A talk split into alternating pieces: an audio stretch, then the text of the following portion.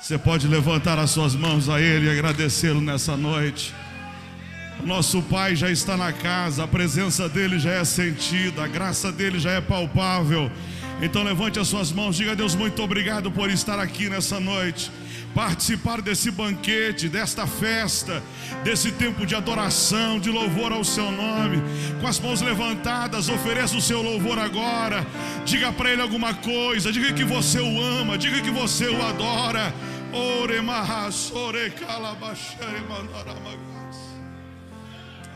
Louvamos, Pai. Digno de louvor, Pai. Digno de honra, Senhor. Oh, digno de honra, receba nossa adoração, Pai, nessa noite. Aleluia.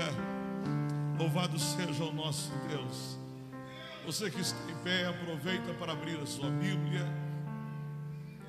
Abra comigo. Êxodo capítulo 15, verso 22. Pega um pouquinho de água, isso. Quero agradecer ao Marlon Dayana ou Diana, né? São convidados da Carla e do Miguel. Deus abençoe a esse casal tão querido, tão importante que está aqui com a gente. Bom Deus possa recompensá-los. E essa casa sempre vai estar aberta para recebê-los aqui nesse lugar. Queridos, estamos com uma série de ministrações no livro do Êxodo. E algumas pessoas perguntam por que ministrar no Antigo Testamento, por que focar tanto no Antigo Testamento e não no Novo. Eu sempre procuro intercalar, mas ultimamente nós estamos ministrando essa série do Êxodo e entendo que é a vontade de Deus para nós nesse tempo. E a gente vai ministrando. interessante que se você quer saber o que Deus vai falar na próxima semana, é só ler o capítulo 16. É só você ficar atento nas nos capítulos que estão sendo expostos no livro do Êxodo, você vai pegando a sequência daquilo que Deus quer falar com a gente. Eu disse hoje pela manhã que nós precisamos ler o Antigo Testamento, porque alguns, alguns teólogos, ou a própria teologia diz que o Antigo Testamento contém o Novo dentro dele.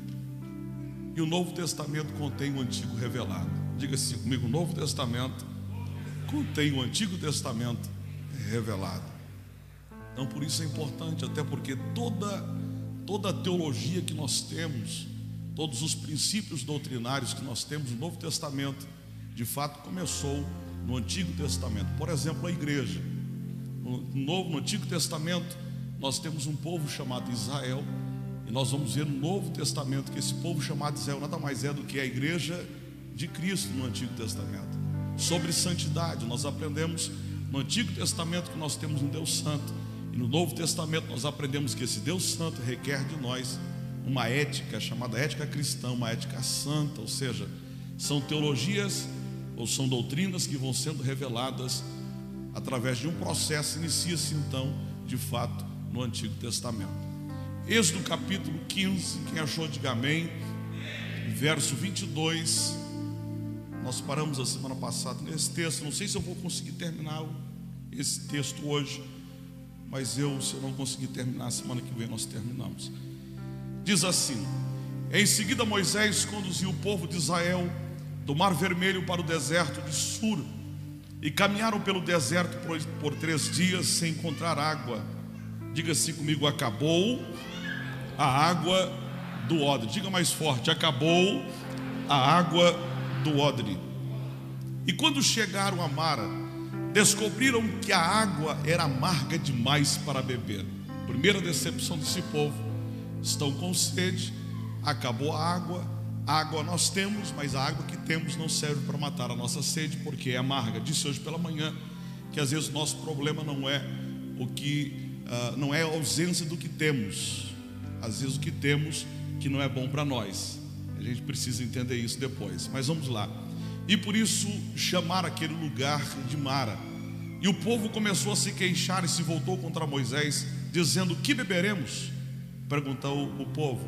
Então Moisés clamou ao Senhor, e o Senhor lhe mostrou um lenho. E Moisés jogou na água, e a água se tornou boa para beber. E foi em Mara que o Senhor instituiu o seguinte decreto como norma para provar a fidelidade do povo. Ele disse: Se ouvirem com atenção a voz do Senhor teu Deus, e fizerem o que é certo aos olhos dele, obedecendo os seus mandamentos e cumprindo todos os seus decretos, não os farei sofrer nenhuma das doenças que enviei sobre o Egito, pois eu sou o Senhor que te sara. Depois que saíram de Mara, os israelitas viajaram até Elim, e onde encontraram doze fontes de água e setenta palmeiras, e acamparam ali junto às águas. Abençoada é a sua palavra, Pai, e sobre a mesma meditaremos, então fale conosco em nome de Jesus. Amém. Antes de assentar, olha a pessoa que está ao seu lado, diga para ela assim: que o maior prazer do mundo é cultuar a Deus do lado dela. Isso, muda o negócio aí,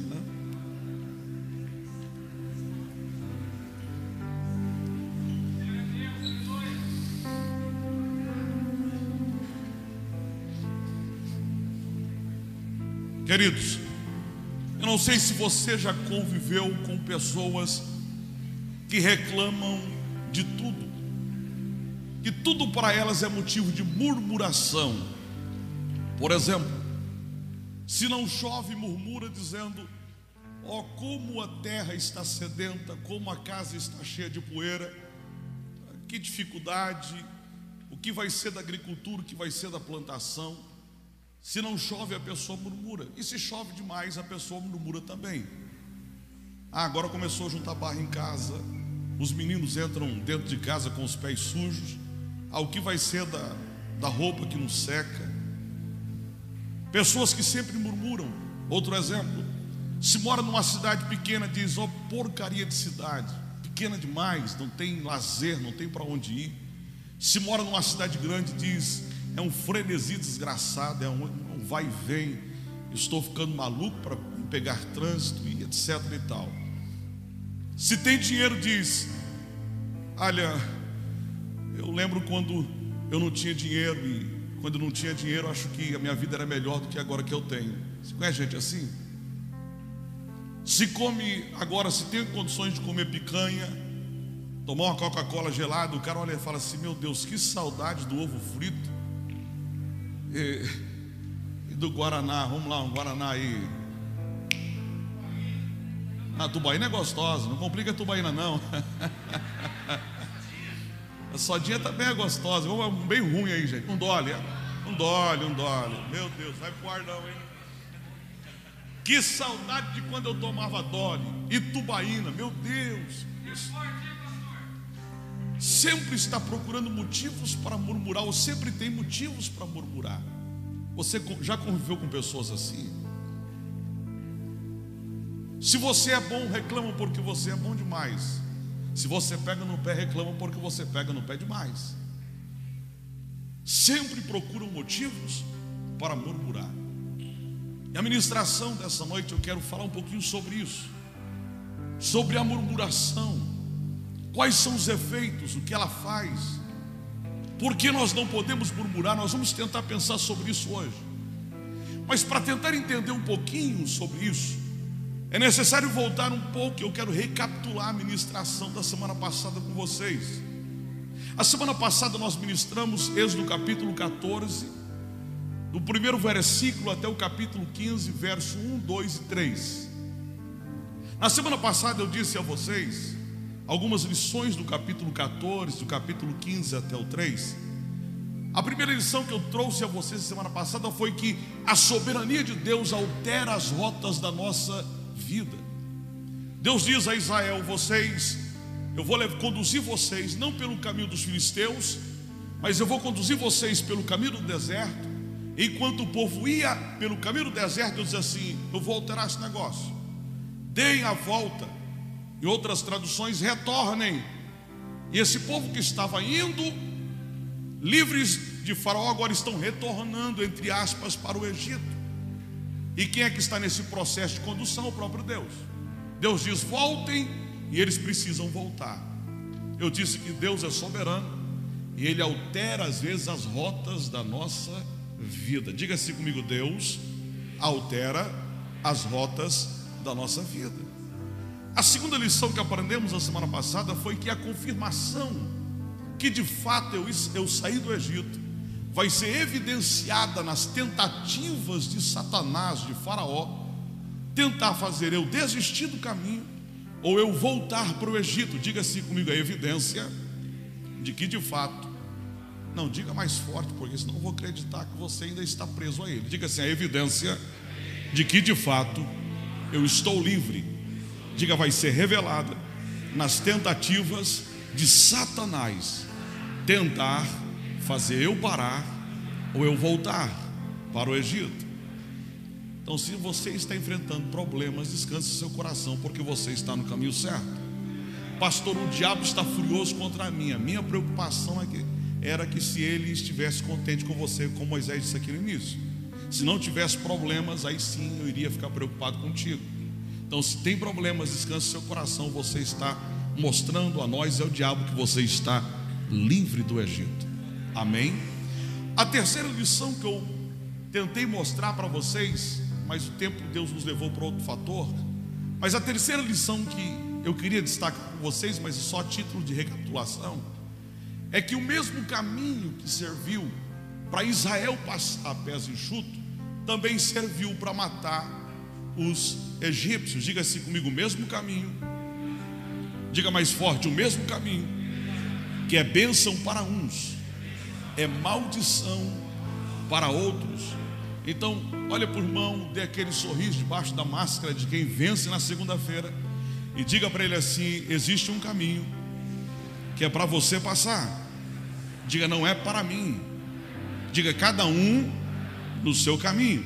Diga assim: existem portas que Deus abriu para você e não para mim.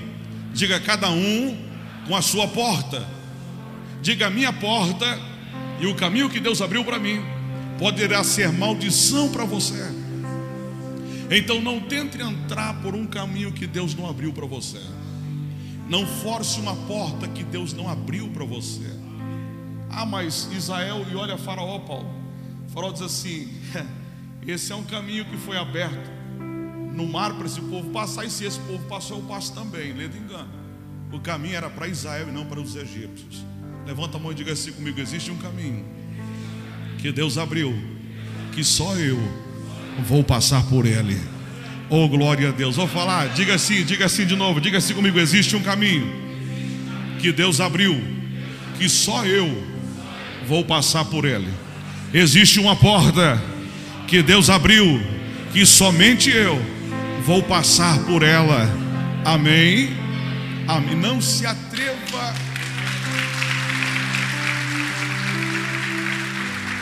não se atreva a entrar no caminho que Deus abriu para mim.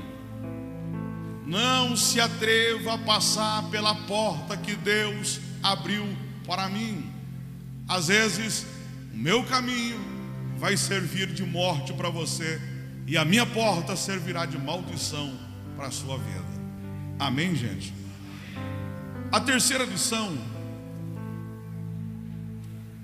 a quarta lição do capítulo 14, e esse vai finalizar no capítulo 15, verso 1, 2 e 3, é que as aflições que nós enfrentamos nos ensinam sobre a verdadeira adoração. Levanta a mão e diga assim comigo: as aflições que eu estou enfrentando hoje está me ensinando o que é adoração de verdade. Diga mais forte: a aflição ou as aflições que eu enfrento hoje está me ensinando o que é adoração de verdade. Diz a Bíblia que Deus abre o mar vermelho, o povo passa pés enxuto. Do outro lado, Moisés vai cantar, compor uma canção e Miriam vai dançar. E assim, eu gosto muito de chegar em casa e às vezes, de vez em quando, tentar conversar um pouquinho com Manassés sobre aquilo que ele entendeu da mensagem. E eu cheguei em casa domingo, nós estávamos assentados, eu disse a ele, Moisés, ou Manassés, ah, é, é o coração que dispara de vez em quando. Eu disse assim, ô Manassés, você, você entendeu aquilo que foi ministrado? Você viu que legal, Deus abriu caminho para o povo passar, e que uma velha de 91 anos de idade pegou o pandeiro e ó, começou a dançar no meio do povo. Ele disse: Sim, pai, que legal. Eu disse: Mas o problema aqui tem mais um. Ele disse: Qual? É que quem vai cantar? Quem é que compôs a canção? Vamos lá, Êxodo capítulo 1, Êxodo capítulo 15, verso 1. Quem é que compôs a canção para o povo de Israel cantar com ele? Quem lembra? Vamos lá, gente? Vamos lá. Quem é que compõe a canção? Moisés. Quem dança? Miriam. Quem participa da coreografia naquele dia e que vai chamar, puxar as irmãs para dançar é uma velha de 91 anos de idade. Mas quem vai cantar naquele dia é um velho de 80 anos. Agora, qual que é o problema de um velho, de um ancião cantar? Pergunta para o aí, qual que é o problema de um ancião cantar? Pergunta para ele, ele não é velho, não é velho. Quem está do lado de você não é velho, só tem alguns dias de vida. Você não disse nem um amém aí, estou te ajudando, não é velho. Agora pergunta para ele assim: qual que é o problema em um ancião cantar? Que problema tem? Tem algum problema um ancião cantar? Nenhum. Mas qual que é o problema de Moisés cantar? Diz a Bíblia que Moisés era pesado de língua, tinha dificuldade em falar. Aí pega, pegam a, a Septuaginta que tenta traduzir esse texto, esse versículo para o grego, e pegam o próprio hebraico, que foi a língua escrita, e tentam explicar o que isso significa, mas ninguém chega a uma conclusão. Alguns dizem que Moisés não era pesado de língua apenas. Alguns dizem que Moisés, pelo tempo que ele passou no deserto de Midian, ele perdeu a capacidade de falar. Falar, que eu digo aqui, intelectualmente. E passou a falar a língua do povo. Ele perdeu a erudição das palavras, do vernáculo e passou a se comunicar como os outros. Ei, mano, como vai? Está entendendo? O português trivial. Mas é isso que o texto diz? Não. A ideia do texto que diz quando Moisés era pesado de língua, a ideia do texto é que ele tinha dificuldade ou de dicção ou era gago. Diga assim comigo: quem vai cantar é um gago. Agora, me ajuda aí, nós estamos no culto de Santa Ceia. Pergunta para o irmão, pergunta para ele assim, fala assim, irmão, seja sincero. Pergunta para ele, seja sincero. Pergunta para ele, seja sincero.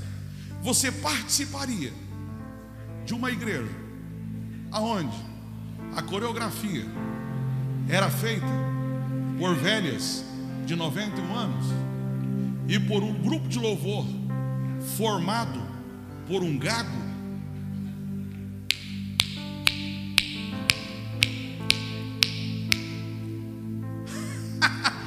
Eu jamais. Moisés, canta aí.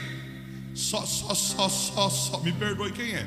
Só, só, só, só, só, só, só. O po, po, po, po, po, po, po. De, de, de, de, de, Deus pó, pó, pode mudar a única coisa na minha cabeça. Mudar meu ser. E aí, irmã Miriam, dança aí. Ah, de vez em quando dá dor nas, nas costas. Agora, o problema aqui, gente, é que esta, no Antigo Testamento, era a formação de uma igreja. Lembra que eu disse a vocês que a formação da igreja, dentro de uma doutrina processual, vai sendo revelada no Antigo Testamento. E esse povo que está livre do Egito, nada mais é do que a igreja de Deus no Antigo Testamento. Então, essa igreja de Deus que está no Antigo Testamento, ela vai ter um grupo de coreografia formada por anciãs e um homem gago que vai cantar. Agora, o problema aqui não é o grupo de coreografia, o problema não é o gago que canta, não tem problema aqui. A congregação conseguiu entender isso, e por isso, quando Moisés canta, eles cantam junto. Por isso, quando Miriam dançam, as mulheres dançam com ela. Sabe por quê? Porque entenderam que o problema não era Moisés falar com dificuldade, não era Miriam ter a sua idade avançada. O problema era que se eles cantassem, se eles dançassem, não acontecesse nada. Então, por que nós, quando Moisés gago canta, a gente canta com ele? Por que quando Miriam idosa dança, a gente dança com ela? Porque nós vimos que são estas pessoas que cantam do jeito delas, que dançam do jeito delas, são estas pessoas que Deus usa para abrir o mar para nós passar. O problema aqui não está neles, e eles não têm problemas nenhum com respeito àquilo que eles estão cantando, ou aquilo que eles estão fazendo como serviço a Deus até porque nós olhamos para eles e nós não vemos a imperfeição, porque aquilo que eles fazem para Deus, a unção que eles têm, é maior do que a imperfeição que eles carregam. São imperfeitos dentro de uma dentro de uma ética humana naquilo que diz de serviço, de missão mas eles são perfeitos na unção de Deus. Deus te trouxe aqui nessa noite para dizer a você: não importa quem canta, o importante é a letra que estão cantando, não importa quem prega, o importante é a mensagem que está pregando, não importa a idade que tem, não importa a dicção, não importa se é gago ou não, o importante é que quando essa pessoa abre a boca para cantar ou abre a boca para pregar, o céu desce, o mar se abre e o nome de Deus é glorificado. Oh, oh, aleluia. Oh, aleluia. Canta, Moisés. Eu vou cantar. Mas eu sou gago, Paulo. Mas canta, Moisés. Porque quando você canta, a congregação canta você. Dança, Miriam. Eu vou dançar. Mas tenho 91 anos de idade. Tem problema não. Quando você dança, a congregação dança contigo também. Louva o Senhor com você também. Porque nós vimos que apesar de suas imperfeições, quando você você canta, o céu desce, a glória é revelada e o milagre acontece. Nessa noite se prepare, porque apesar das nossas imperfeições, nós iremos atrair a glória de Deus para este lugar. Nós vamos. Aí o gago do Moisés canta. A idosa da Miriam dança, cantam, dançam, alguma coisa acontece, o mar é aberto, eles cantam depois, dançam depois, só título aqui de informação. Alguém disse assim, pastor, mas Miriam e Moisés erraram. Diga assim comigo: tem crente que acha defeito, até nos mais santos homens da Bíblia. Olha para a pessoa e fala assim: Moisés é Moisés, Miriam é Miriam, você é você. Diga, não se compare. Não. ah, pastor, mas Moisés e Miriam cantaram na hora errada. Por que não cantaram antes? Raiz, quem fala isso, não canta antes e nem depois. Vou repetir isso aqui. Quem reclama que Moisés e Miriam cantam só quando o mar se abre, não canta antes e nem depois. Aí olha para você, por que vocês cantaram depois? Não tinha que cantar antes? Mas e você? Quantas vezes o mar é aberto para nós passarmos e nós não cantamos? Nem antes e nem depois dele. Nessa noite cante antes e celebre depois também. Huramakai Amahas. Deus te trouxe aqui para lhe dizer, para lhe dizer nessa noite eu vou te ensinar a adorar antes que o mar se abre, mas depois que o mar vai se abrir, você vai aprender a festejar, a celebrar o meu nome. O mar é aberto, eles passam, eles cantam.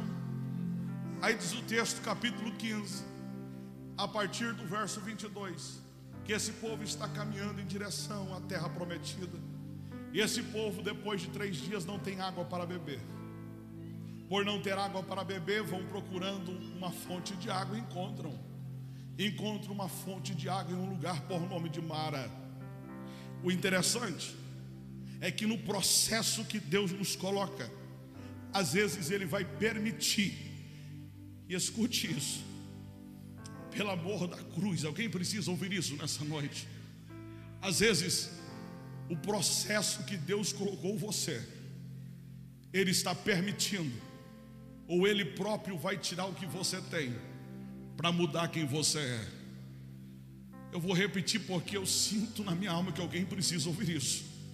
Deus te colocou num processo, e este processo está lhe dizendo que Ele está tirando o que você tem. Deus, eu não queria falar isso, mas Deus está tirando o que você tem para transformar quem você é. Deus está tirando o que você tem para transformar quem você é. Pastor, eu não estou entendendo porque as coisas estão sendo tiradas assim tão rápido. Três dias depois, a água sumiu do cantil, Paulo. O odre já está vazio. Três dias depois, mas não tem problema, eu estou mostrando para vocês que eu estou tirando o que vocês têm, mas estarei transformando vocês em outras pessoas. Deus trouxe alguém aqui para ouvir isso. Eu estou permitindo, eu estou tirando de você o que você tem, mas eu estou transformando você em quem eu quero que você seja. Enquanto eu arranco o que você tem, eu estou te ensinando a depender mais de mim. Então, olha por mão, pega o seu dedo de profeta. Eu não uso muito isso, mas pega o dedão de profeta, olha bem para ele e fala assim: meu irmão, Deus está permitindo ou tirando o que você tem para transformar quem você é. Diga depois que Deus transformar quem você é, Ele vai restituir, restituir, restituir, restituir, restituir restituir, restituir restituir, não reclame do processo. Se Deus está tirando, levanta a mão e glorifique a Ele, porque enquanto Ele tira, Ele está lhe transformando, e depois que Ele transformar você, Ele vai restituir. Aí sim você vai cantar os anos que foram embora, aquilo que você perdeu. Aí Deus vai dizer: agora eu vou restituir os anos que foram embora, eu vou restituir o que você perdeu, eu vou restituir, eu vou devolver agora duplicadamente para você e abençoarei o seu último estado mais do que o primeiro, porque eu transformei você naquilo que eu quero, o que eu queria que você fosse. Agora você não é mais escravos livres, agora vocês são adoradores libertos.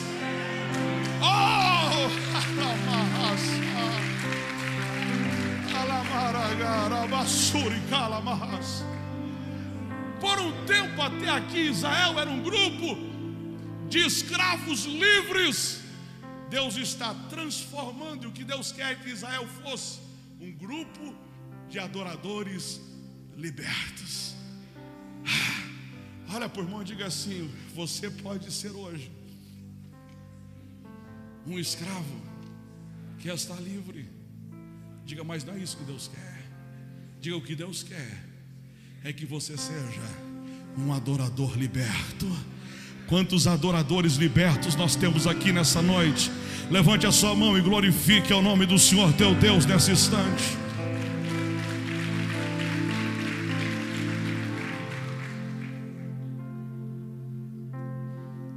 Esse povo perde a água do cantil, seca-se a água. Assim que seca-se a água, inicia o tempo de murmuração, está no texto. Israel vai murmurar contra Moisés. Moisés, o que nós vamos beber agora? Nós vamos morrer aqui. Aí diz o texto que Moisés vai clamar a Deus. E quando Moisés clamava a Deus, ou enquanto ele clamava a Deus, Deus mostrou a ele um lenho. Ele pega esse lenho, ele joga este lenho na água e a água que era amarga se transforma em água doce. Pastor, mas o que isso tem a ver com murmuração? E quais as lições nós aprendemos aqui? Primeiro, Quem gosta de anotar, anota isso na tábua do seu coração. Primeiro, a murmuração, ela quebra, ela tira o impacto da celebração e da gratidão. Levanta a mão comigo e diga assim: a murmuração.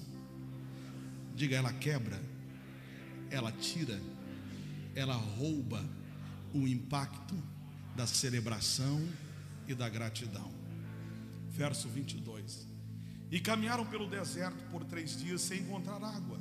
E quando chegaram a Mara, descobriram que a água era amarga demais para beber. Por isso chamaram aquele lugar de Mara. E o povo então começou a murmurar e se voltou contra Moisés. Três dias depois, instala-se a murmuração. E aquele povo que estava celebrando, agora está murmurando. A murmuração roubou deles a alegria de estarem livres. A murmuração roubou deles o prazer de adorar. Três dias depois, aquele povo que estava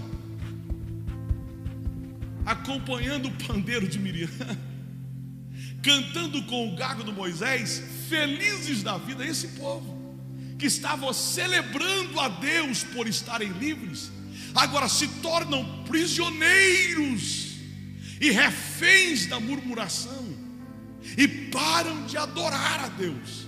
Diga-se comigo: a murmuração tira a alegria da celebração. Então, olha para os olhos do irmão e vê como é que ele está hoje. A alegria no coração dele, dos olhos dele, às vezes por ele ter murmurado demais. O culto de domingo à noite, que foi uma bênção para ele, demorou apenas sete dias.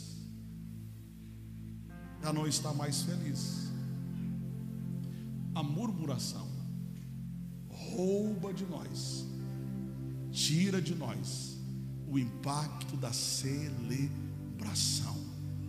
Deus te trouxe aqui para ouvir isso. Não permita que circunstâncias ou que pessoas roubem de você o prazer de adorar a Deus. Não permita que pessoas, que circunstâncias gerem em você murmuração, mas permita que os céus produzam no seu coração sentimento de gratidão e de louvor a Deus. Eu disse hoje pela manhã que Tomás de Aquino ele escreveu uma obra chamada Tratado da Gratidão. Diga-se comigo, tratado. Diga mais forte, tratado da gratidão. Ele diz que a gratidão tem três níveis. Primeiro nível, intelectual. Segundo nível, intermediário. Terceiro nível, nível mais profundo, que é o nível do enlaço. Como isso, pastor? Primeiro nível, nível intelectual. É quando alguém faz alguma coisa para você e você diz assim: Nossa, Fulano de Tal fez algo bom para mim. Você compreende, o seu sistema cognitivo, ele logo faz você entender que aquilo que a pessoa fez por você foi algo bom. Então, nível intelectual. Segundo, quando ele diz que existe o nível intermediário, é o nível do coração que se expressa. Ou seja, eu sei que fulano de tal fez algo bom cognitivamente, mas agora eu preciso expressar isso. Eu preciso colocar o meu coração nisso. Então eu vou falar alguma coisa, fulano de tal muito bom que você fez por mim. Isso é o nível intermediário, coração. Agora, existe o um nível mais profundo. E esse nível profundo, Tomás de Aquino diz que é o nível do enlaço. Quando alguém faz algo para você e automaticamente cria uma aliança contigo. E alguém já disse que a única a única língua que tem o poder, o único idioma que tem o poder de mostrar esse nível de gratidão é a língua portuguesa. Esse povo estava liberto. Esse povo não tinha maturidade ainda. E por isso estão murmurando. Sabe essa pessoa que murmura ao seu lado? Que reclama de tudo. Ela só reclama e murmura porque ainda é um bebê espiritual. E uma das características das crianças é esquecer dos benefícios que receberam e lamentar por aquilo que elas não estão conseguindo obter. Diga assim comigo: uma das características de uma criança, diga é lamentar, é murmurar por aquilo que não tem. Olha aqui para falar bem baixinho, porque o nível precisa, vocês precisam entender essa palavra. Então vou falar baixo aqui para vocês entenderem e se concentrar mais. Olha aqui. Um exemplo muito prático, muito simples para vocês. Em casa nós temos o João Gabriel, cinco anos de idade. O João acorda pela manhã e a primeira coisa que ele fala, ele grita assim: Mamãe, quero mamar. Aí a Cláudia, às vezes tomando banho, Mamãe, quero mamar. Já vai, João. Mamãe, quero mamar. Já vai, João. E assim, e fica. Quero mamar, quero mamar, quero mamar. Aí eu falo, papai vai fazer mamar para você. Quero mamar da mamãe. Aí um dia desse eu descobri um, um, um eu peguei ele, disse assim: Você quer mamar? Quero mamar, mamar, eu quero mamãe mamar. Eu disse assim: Papai, não quero mamar do senhor. Eu falei: Não, filho, papai não sabe fazer mamar, não. Mas você já viu mamãe fazendo mamar? Então você vai ensinar o papai a fazer mamar. Ô oh, pai, vou ensinar o senhor a fazer mamar. Pega o leite, coloca na mamadeira, quatro colherinhas de Todd de chocolate, mexe e coloca para esquentar. Colocou para esquentar, não pode ficar muito quente. Colocou para esquentar, ficou morninho, gostoso, eu vou mamar. Eu disse, beleza. E ele disse, não, mas eu sabia, gente. Ah, amor, me abraçou, o senhor é muito bom. Que mamar gostoso, papai, que o senhor fez. O senhor é bom demais, papai. Eu disse, oh. daqui a pouco a Cláudia saiu do banheiro e disse assim: Mamãe, eu quero pão de queijo. Eu disse, meu Deus, pão de queijo. A Cláudia se arrumando para a prefeitura. Eu quero pão de queijo, mamãe, pão de queijo, mamãe, quero pão de queijo. Aquele negócio de criança. Eu disse, Cláudia, eu vou comprar pão de queijo para ele. Saí correndo. Primeira panificadora aqui na, na Mauro Mori. Tem pão de queijo? Tem. Comprei o pão de queijo. Cheguei em casa feliz da vida, entreguei o pão de queijo. Ele pegou o pão de queijo e fez. Não quero esse pão de queijo. O pão de queijo que eu quero é da padaria perto da casa da vovó. Não quero esse pão de queijo. Ah, eu quero pão de queijo, eu quero pão de queijo. Não gosto do senhor porque o senhor não me dá pão de queijo. Eu disse, meu Deus. Agora há pouco eu era o melhor pai do mundo, porque eu fiz uma madeira gostosa para ele, mas agora ele não quer mais saber de mim, porque eu não dei o pão de queijo que ele queria. Mas isso revela o que? Que ele é uma criança. Então a sua murmuração, a sua ingratidão revela o nível a sua o nível de maturidade espiritual que você tem. Então, se você está do lado de alguém que vive murmurando, reclamando, criticando tudo e todos, entenda que você convive com um bebê. É uma criança no corpo de um homem. É uma criança no corpo de uma mulher.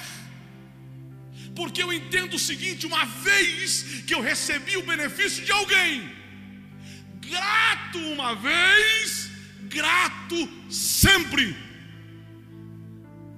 Diga assim comigo: grato uma vez, grato sempre. Agora, a criança não é assim, ela é grata uma vez, ela esquece da gratidão. Agora eu entendo que, biblicamente pensando, uma das palavras que nós mais lemos na Bíblia no Novo Testamento é graça. E graça significa presente que eu não merecia receber. Quando você agradece a Deus, você está reconhecendo que você não merecia. Isso revela o seu nível de maturidade. Agora a criança não, é imatura e por isso murmura, reclama e critica. Então catuca o irmão assim para ele acordar e prestar atenção, diga para ele assim, queridão, quando você murmurar, reclamar e criticar, eu vou arrumar uma chupetinha para você. Diga seu bebezão abençoado. Agora eu aprendi, só para só a gente quebrar o clima, eu aprendi um negócio lá em casa. Em casa eu aprendi um negócio. Menino está murmurando, está reclamando. Um dia desse caminhando, ele estava reclamando. Eu, ele, ele, eu e o cachorro. E o Manassés também com a gente. Aí ele começou a murmurar e querer brigar com o Manassés. Eu disse assim: João, vem cá. Peguei uma varinha desse tamanho. Sabe como que é o nome disso aqui, João? Anjo do concerto.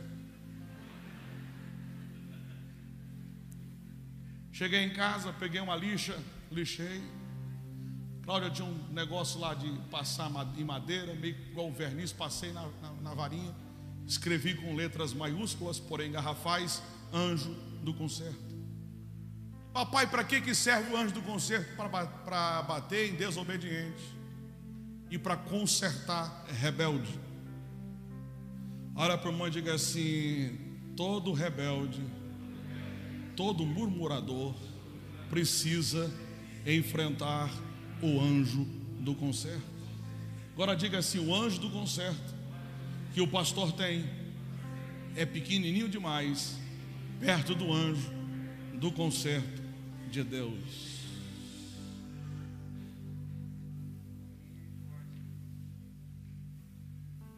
É um nível de maturidade revela que nós somos ingratos e por isso murmuramos. Segunda coisa, ou terceira coisa, a murmuração revela o nosso caráter. Olha bem para o irmão, só daquele olhar assim de quem está fazendo um check-up nele.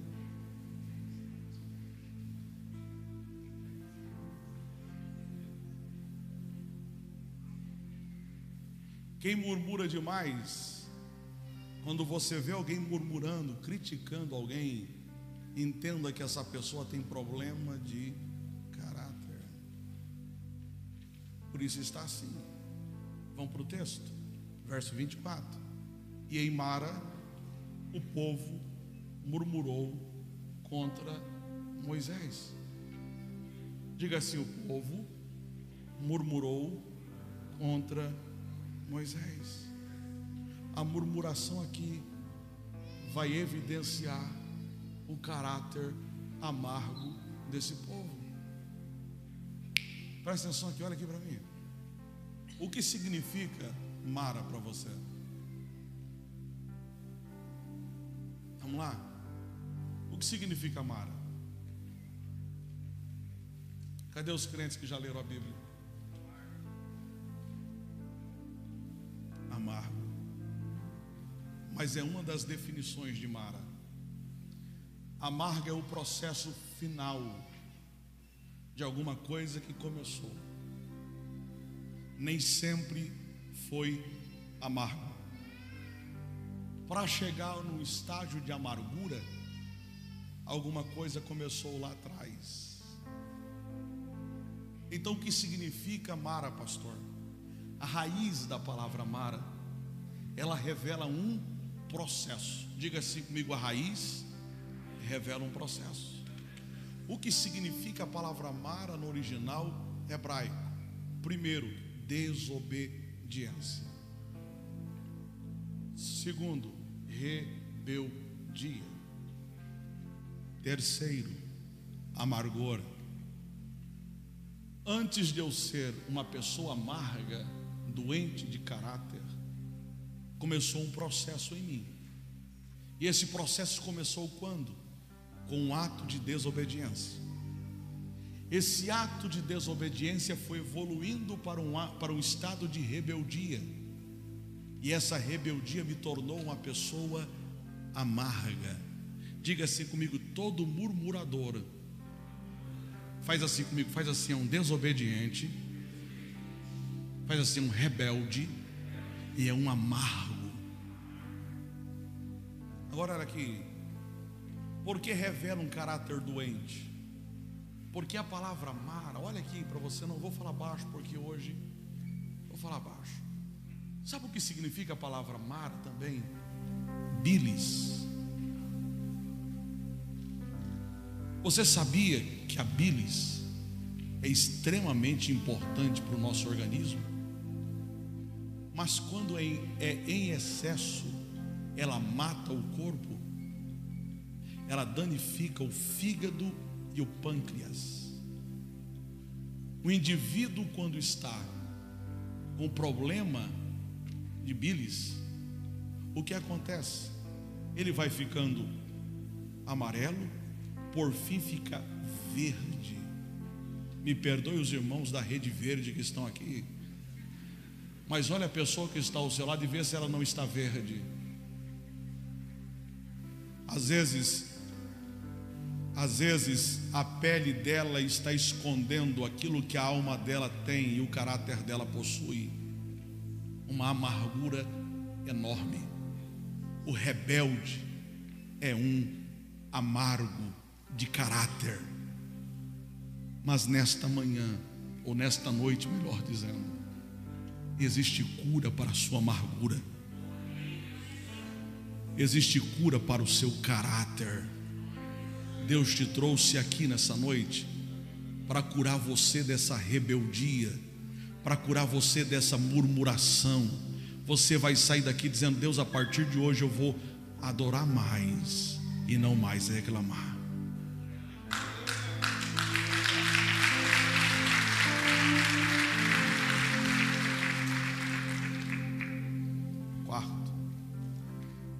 murmuração sempre transfere a culpa de suas amarguras para alguém. Diga assim comigo: a murmuração transfere culpas de amargura para alguém. Esse povo que era doente da, na bilis, não sei se eu posso dizer assim, esse povo que era doente, caráter doente, que murmurava, está transferindo a amargura deles para Moisés. Está no texto. Nós vamos murmurar contra quem? Moisés. Então diga assim comigo: eu não posso me tornar alguém que murmura, transferindo suas culpas e suas amarguras para os outros. Todo murmurador, ele transfere os seus erros seus defeitos e suas amarguras para os outros. O problema não é você, é Ele.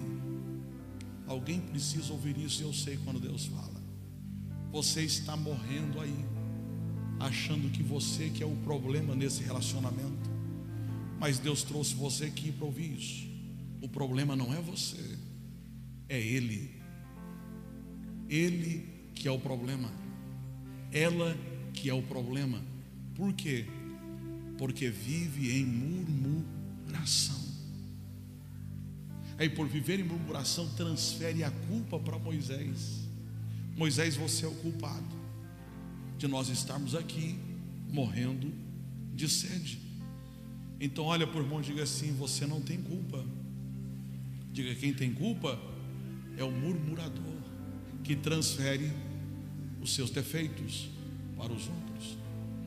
Melhor, levanta a mão e diga assim comigo: todo murmurador transfere os seus defeitos para os outros. Amém.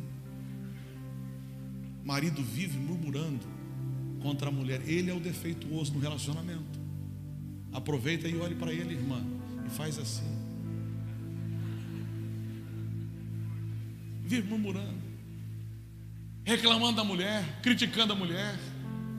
É a mulher coitadinha. Eu atendo aqui, gente, coitada. Ai, pastor, eu acho que eu sou o problema mesmo. Problema não, irmã. É o desgraçado que não aprendeu o evangelho ainda. E o dia que esse desgraçado, o que é desgraçado, pastor? É alguém sem graça. Não vai achar que eu estou xingando, não. É alguém sem graça. O dia que esse desgraçado encontrar a graça de Deus, ele vai mudar. O problema é ele. Então nós precisamos entender isso. Então o murmurador sempre ele vai transferir os seus problemas aos outros. Mas vamos encerrar já. Olha o que diz a Bíblia, vamos lá. Lamentações capítulo 3, verso 29. 3,39. Coloca para nós aí, quem está no Data Show, por favor. Isso.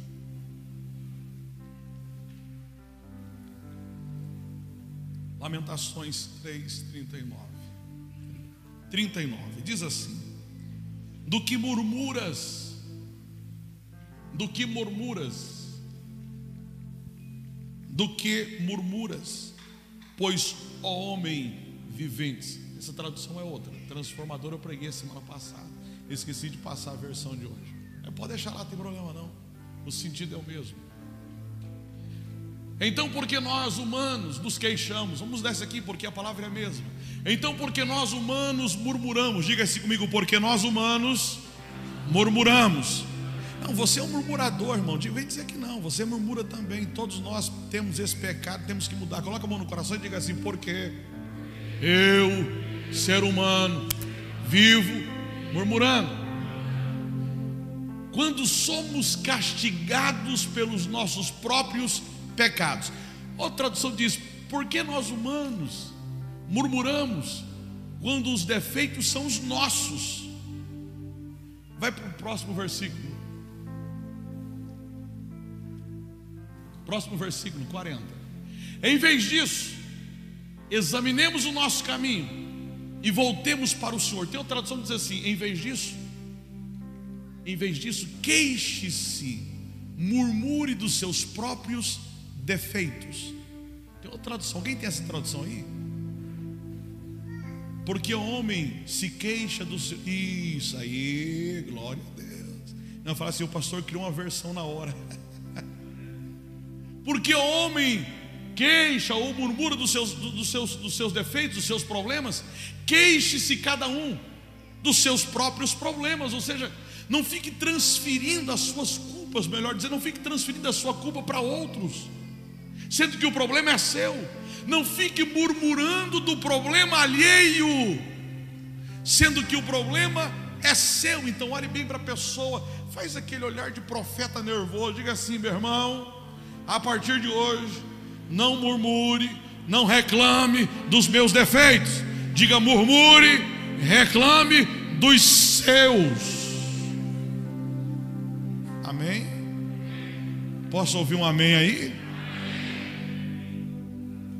Agora interessante que essa palavra é, murmurar, reclamar ou queixar-se aqui no original hebraico significa dividir ou criar. Diga-se comigo, murmurador, ele divide o ambiente. Diga-se, o murmurador, ele quebra relacionamentos, porque divide o ambiente. Então, olha a pessoa que está ao seu lado, e novamente isso é pedagógico, gente. Diga para ele assim: a partir de hoje, não fique do lado de um murmurador. Diga porque ele quebra relacionamentos e divide pessoas. 1 Coríntios 10, 10, vamos lá.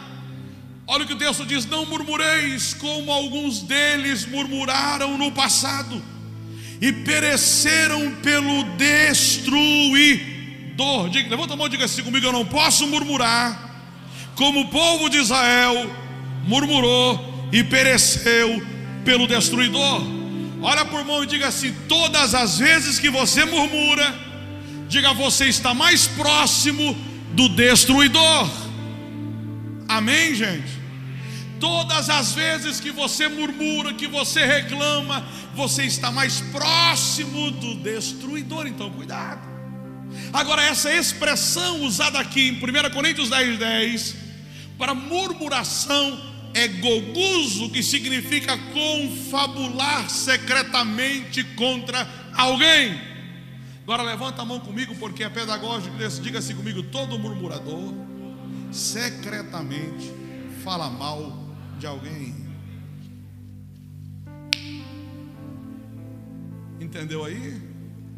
Então olha bem para o irmão, só faz aquela cara de desconfiança, faz assim para ele. Se ele murmura, se ele reclama, se ele critica alguém para você, fique tranquilo. Ele está criticando você para alguém também. Ele está reclamando de você para alguém. Ele está murmurando de você para alguém. Então olha para o irmão e fala para ele assim: se não for para me abençoar, fecha a sua matraca. Vou falar aqui porque aqui vai ouvir, aqui vai ouvir. Olha, diga o irmão assim: se não for para me abençoar, fecha a sua matraca. Ó, meu pai dizia assim: boca fechada não entra mosquito. Faz assim para ele, ó. Passa um zíper nesse bocão que não aguenta parar fechado. Boca aberta.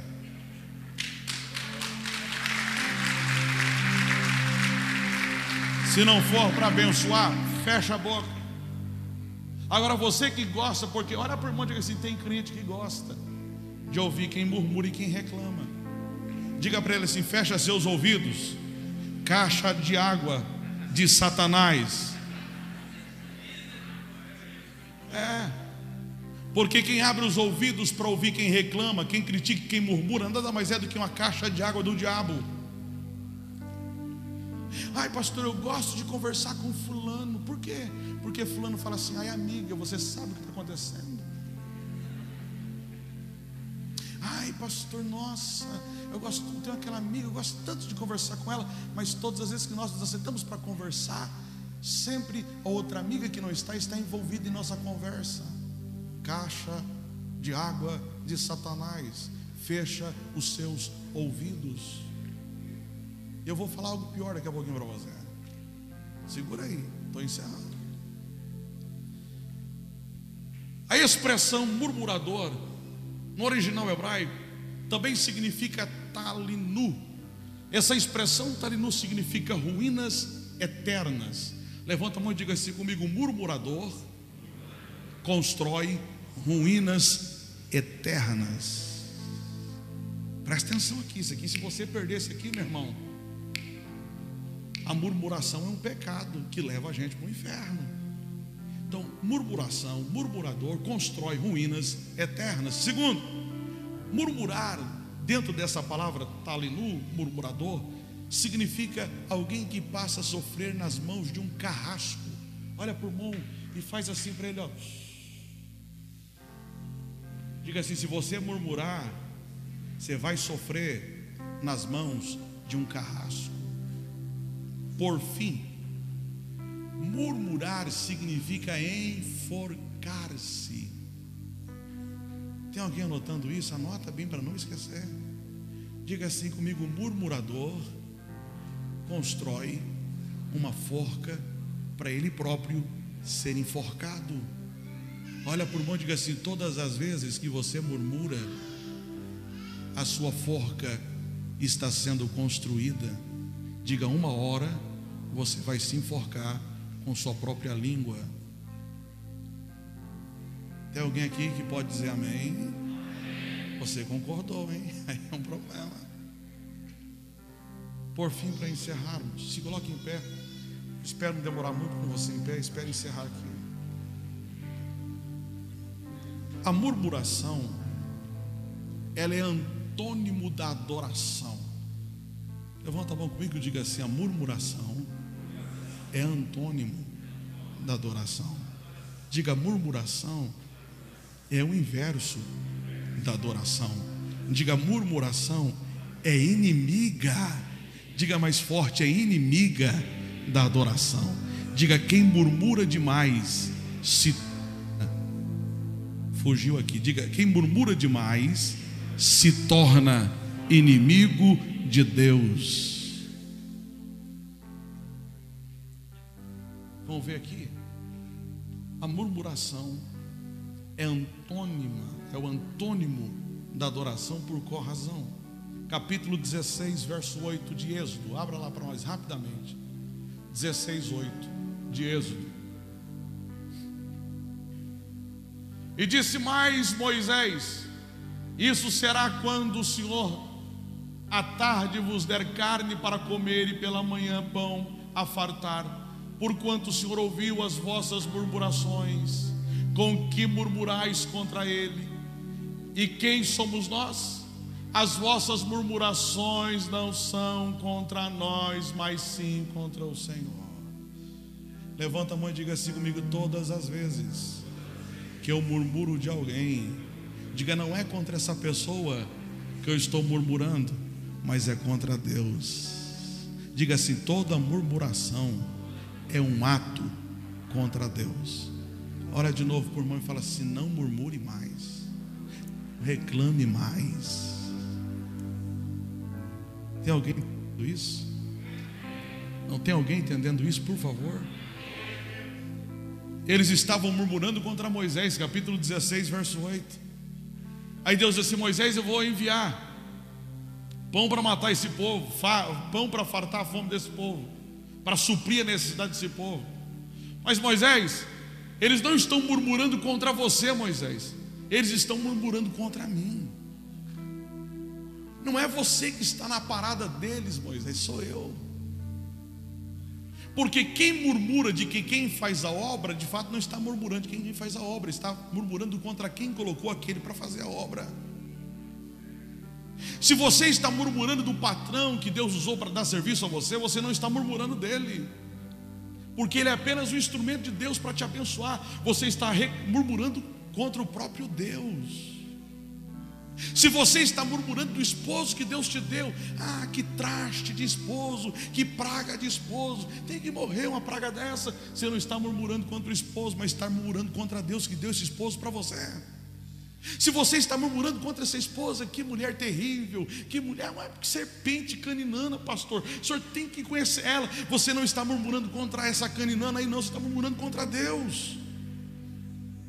Diga-se comigo: toda murmuração é contra Deus. Então, olha para falar para ele assim: aprenda hoje, irmão, de uma vez por todas, pare de murmurar e de reclamar. Agora, qual que é o problema aqui, pastor? Vamos encerrar aqui. O termo murmuração usado em Êxodo capítulo 16, no original hebraico é relim. E o que isso significa? Três coisas. Primeiro, oferecer hospedagem. Coloca a mão no coração e fala assim: todo murmurador oferece hospedagem para alguém. Não diga mais forte, diga assim: toda pessoa que murmura oferece hospedagem para alguém. Segundo esse termo relinha aqui, significa convidar, trazer a presença. Diga assim: oferece hospedagem e convida para se fazer presente.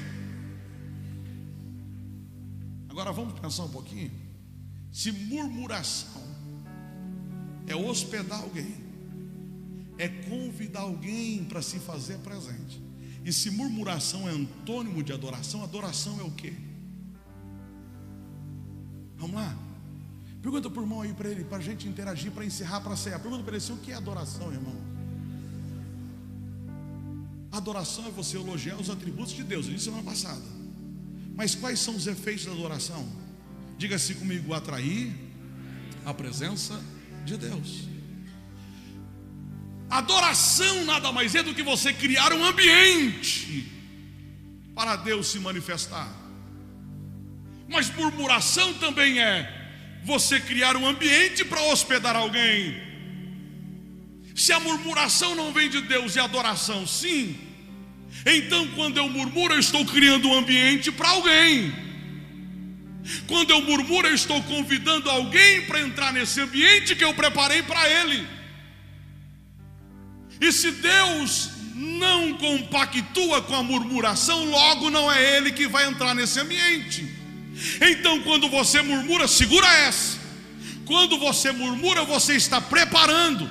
Quando você reclama, você está preparando. Quando você critica, você está preparando um ambiente para que o diabo entre nele. Você está convidando ele para entrar nesse ambiente também. Levanta a mão comigo e diga assim: todas as vezes que eu murmuro, eu preparo um ambiente para um hóspede. Então, ora por mão e pergunta para ele assim: qual é o hóspede que está nesse ambiente? Diga se você for murmurador, neste ambiente está Satanás.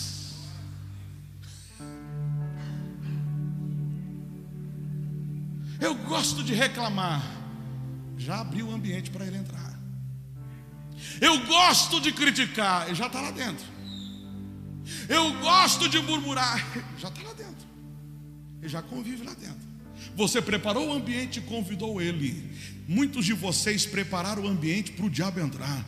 Muitos de vocês convidaram ele através da murmuração, das críticas e das reclamações para que o diabo entre na vida de vocês, na família de vocês, nas empresas de vocês, nos trabalhos de vocês. Tem muita gente aqui que não vai para frente, não é porque Deus não quer abençoar, é porque você fez um ambiente dentro da sua vida, da sua casa, do seu casamento, da sua empresa, dos seus negócios. Você criou um ambiente para que o diabo entrasse entrasse e fosse o seu hóspede, mas nesta noite nós vamos repreender esse demônio. Sabe como? Se adora-se, se murmuração é ambiente para o diabo entrar, adoração é ambiente para Deus se fazer presente. Pastor, como eu coloco o diabo para fugir do ambiente que eu criei para ele através da murmuração? Você coloca o diabo para fugir deste ambiente que você criou para hospedar ele através da adoração. Sabe por quê? Porque adoração é criar um ambiente para Deus. Então, de novo, olha para o irmão e fala assim: se você murmura, o ambiente é do diabo. Se você critica, o ambiente é do diabo. Se você reclama, o ambiente é do diabo. Mas diga assim: se você adora, se você adora, até ele incomodar, diga se você adora, se você adora, se você adora, se você adora, o ambiente é de Deus, é de Deus.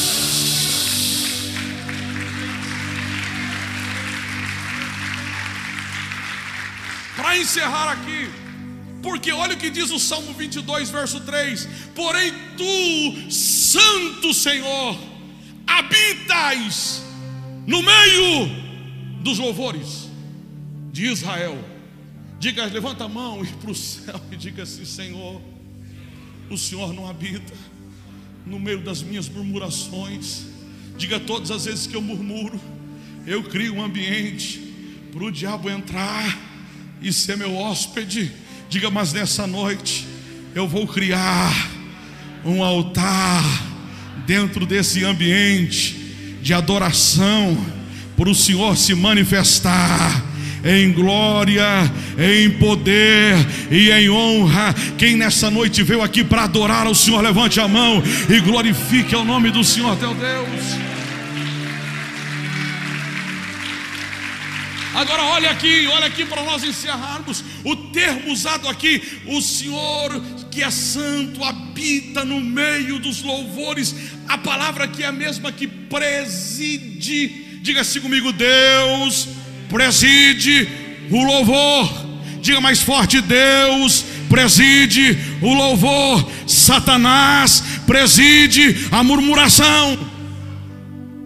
Agora, quando o salmista diz o Senhor preside, habita, presidir, ele está dizendo o Senhor governa, o Senhor conduz, o Senhor é o maestro da adoração.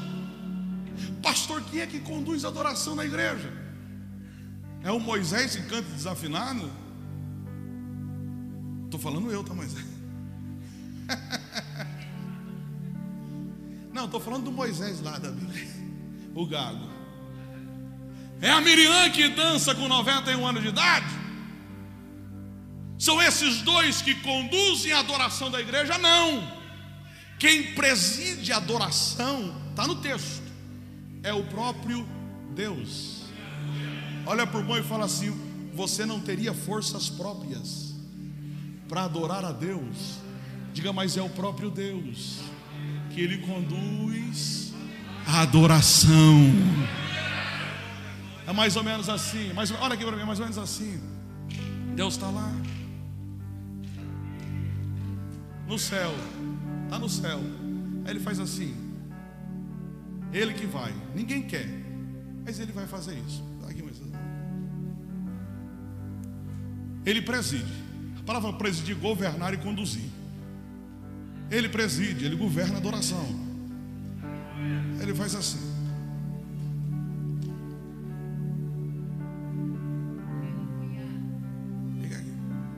Ele preside. Não sou eu, não é o Paulo, não é a Elisângela. É Ei, passei alto, tá? Ele preside. Ele governa. Se eu esquecer de alguém, vocês falam aí. Aí, é, isso. Ele preside. É ele que conduz. Ele preside, não sou eu. Cadê? Ele preside. Não canta, pastor, mas ele preside. Não toca, pastor, mas ele preside. De vez em quando desafina, mas ele preside. Ah, o senhor precisa de ver, pastor. Meus ouvidos não aguentam mais, mas ele preside. Ele preside. Ele preside. Ele preside o louvor. Tem gente lá no fundo, vou lá buscar. Ele preside. Ele preside, né? Ninguém quer. Forças próprias nós não temos. Mas ele preside. Ele vai atrás. Ele preside. O Pai procura adoradores que o adorem em espírito e em verdade. Ele preside. Canta não, pastor, mas ele preside. Desafina, pastor, mas ele preside. Pastor, de vez em quando, não, não tem como suportar, mas ele preside.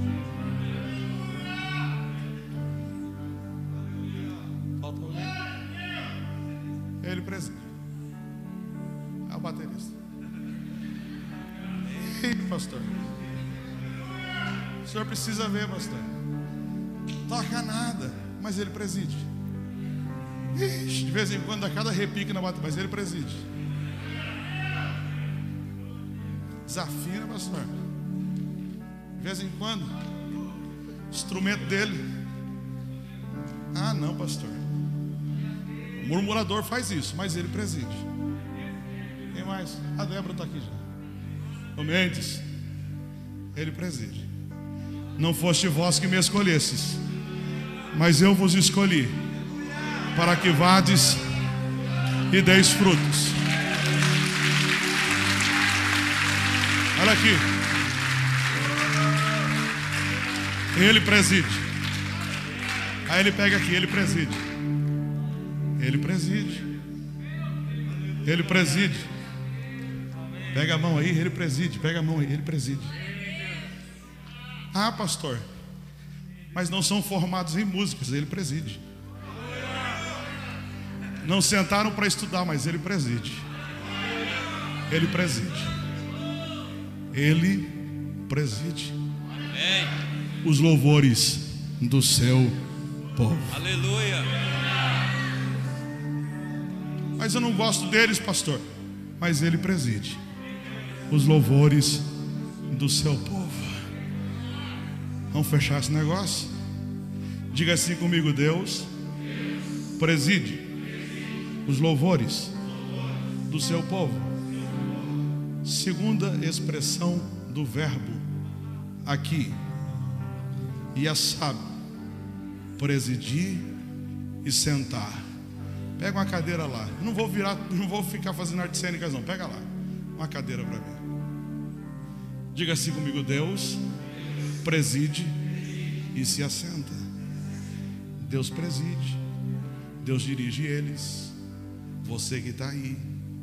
E ele se assenta. Ele se assenta. O que significa a expressão se assentar? A ideia é a seguinte: vocês vão fazer uma volta assim, senhor. Olha aqui para mim. Deus preside e se assenta. Não sou Deus, misericórdia. Depois que ele escolhe, ele presidiu, agora ele se assenta no meio dos louvores do seu povo.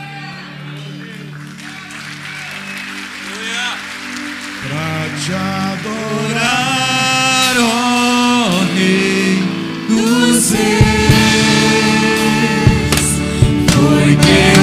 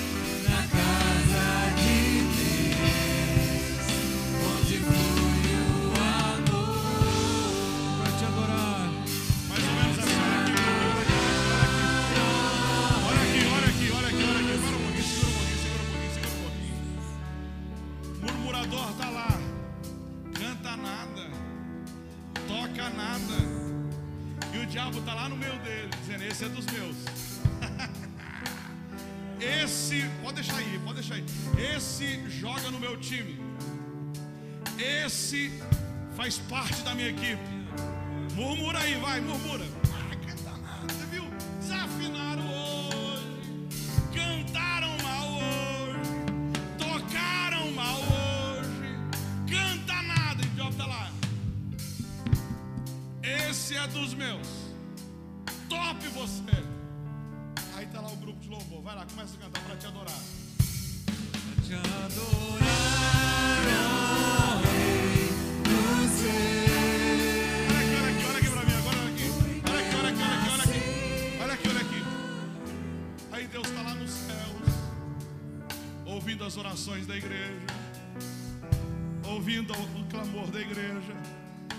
Deus escuta para te adorar. Ok? Não é para murmurar. Ah, para te adorar. Para te adorar. Para te adorar. Aonde dois ou três se reúnem em meu nome, ali eu estarei assentado Aleluia. no meio deles. Vai lá. Para te adorar.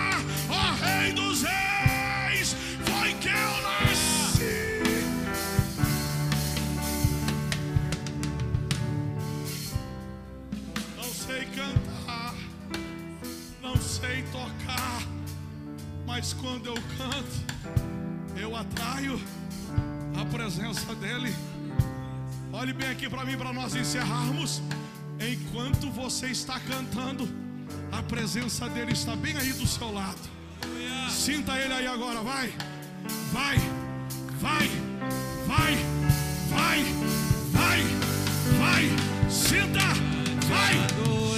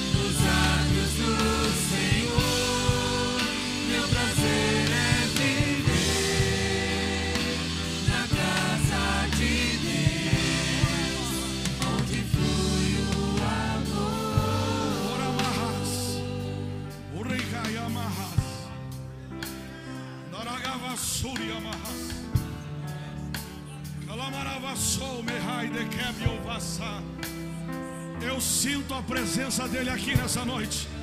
Quem sente, levanta a mão e adore a ele. Adore a ele em espírito, em verdade. Eu profetizo: enquanto você adora, ele te visita nessa noite com poder.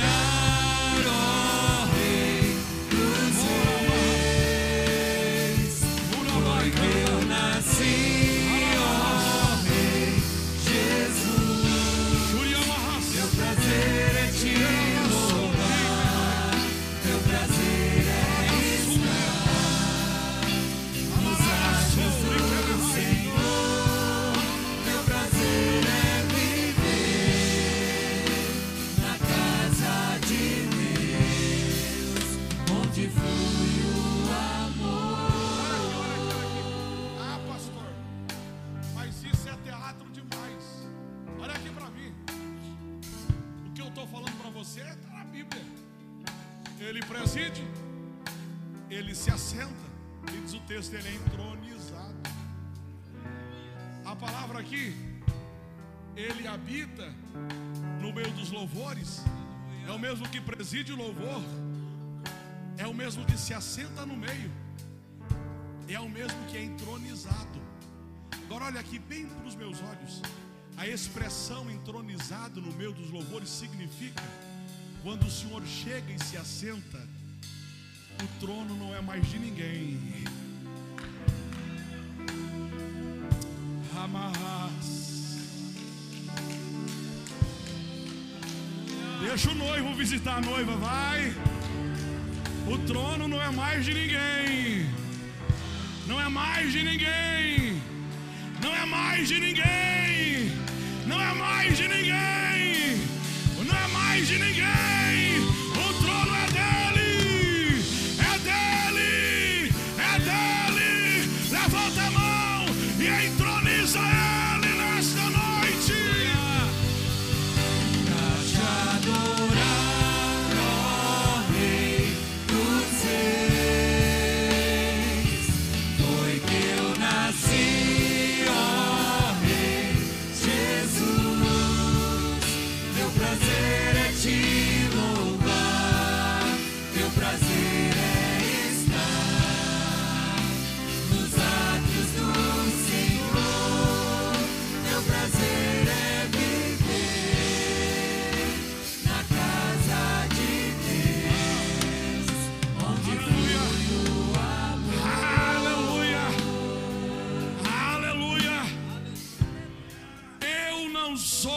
Profeta, mas tenho autoridade de profeta e vida de profeta.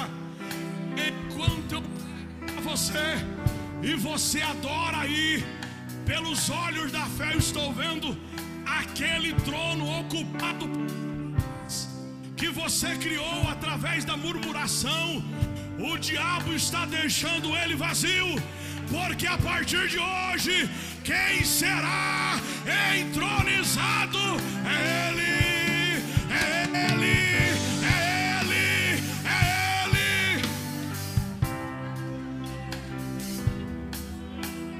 gente orar, para cear, olha bem para o irmão que está do seu lado e diga assim: na adoração, não coloque a sua mão, diga porque a adoração é o trono de Deus. Quando você adora, você cria um trono para ele assentar.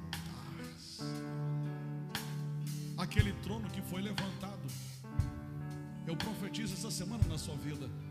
Aquele trono que foi levantado lá naquela empresa onde você trabalha, de tanto você murmurar, levantado pelo diabo. A partir de hoje, através dos seus louvores, Deus irá se assentar nele. Vai.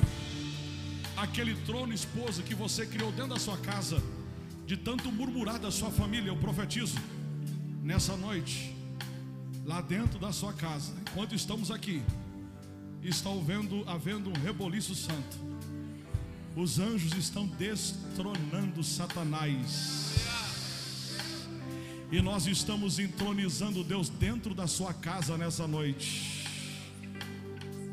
Aquele trono que você criou, lá no seu trabalho, na sua faculdade, na sua escola, e por isso você não vai bem, está tudo, parece que empacado, emperrado, nada acontece naquele lugar, porque você criou um trono de murmuração para o diabo, pelos olhos da fé.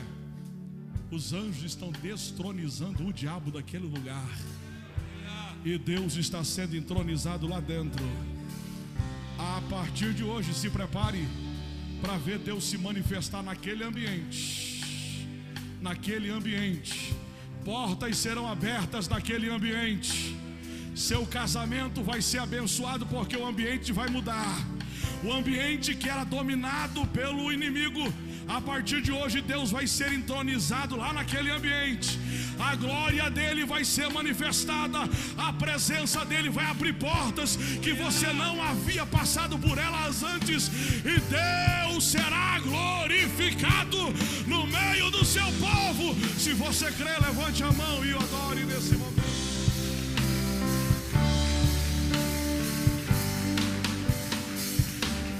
Te adorar,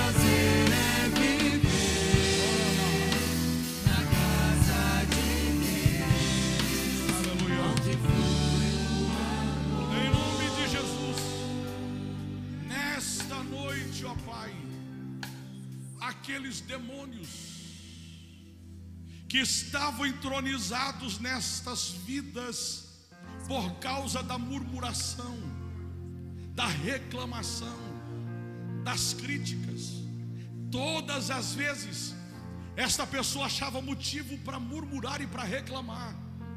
Esse demônio que está dentro desse ambiente que foi criado por ela. Agora, Pai, em nome de Jesus, esse demônio vai sair agora. Você que insiste, Satanás, eu dou uma ordem a você. Você que está prejudicando esse ambiente, por causa da legalidade que vem através da murmuração. Você que prejudica esse ambiente, esse ambiente está travado, não vai para frente. Essa pessoa não prospera, não progride, não avança. Na vida espiritual é sempre um retrocesso. Nessa noite eu dou uma ordem a você. Satanás que foi entronizado neste ambiente, esse trono não pertence a ti. Esse ambiente não é seu. E agora nós vamos te repreender em nome de Jesus. Levante a sua mão e diga assim: em nome de Jesus. Todo o ambiente dominado por Satanás, através das minhas murmurações, diga: eu estou desfazendo agora. Diga agora, diga bem alto: Satanás, escute a minha voz. A partir de hoje, os meus lábios glorificarão, irão adorar, agradecer, celebrar e honrar o nome de Deus. Diga nesta noite: eu levanto um trono de glória na minha vida para Deus, para Deus, para Deus. Se você concorda com isso, levanta a mão e adore ao Senhor teu Deus nessa noite.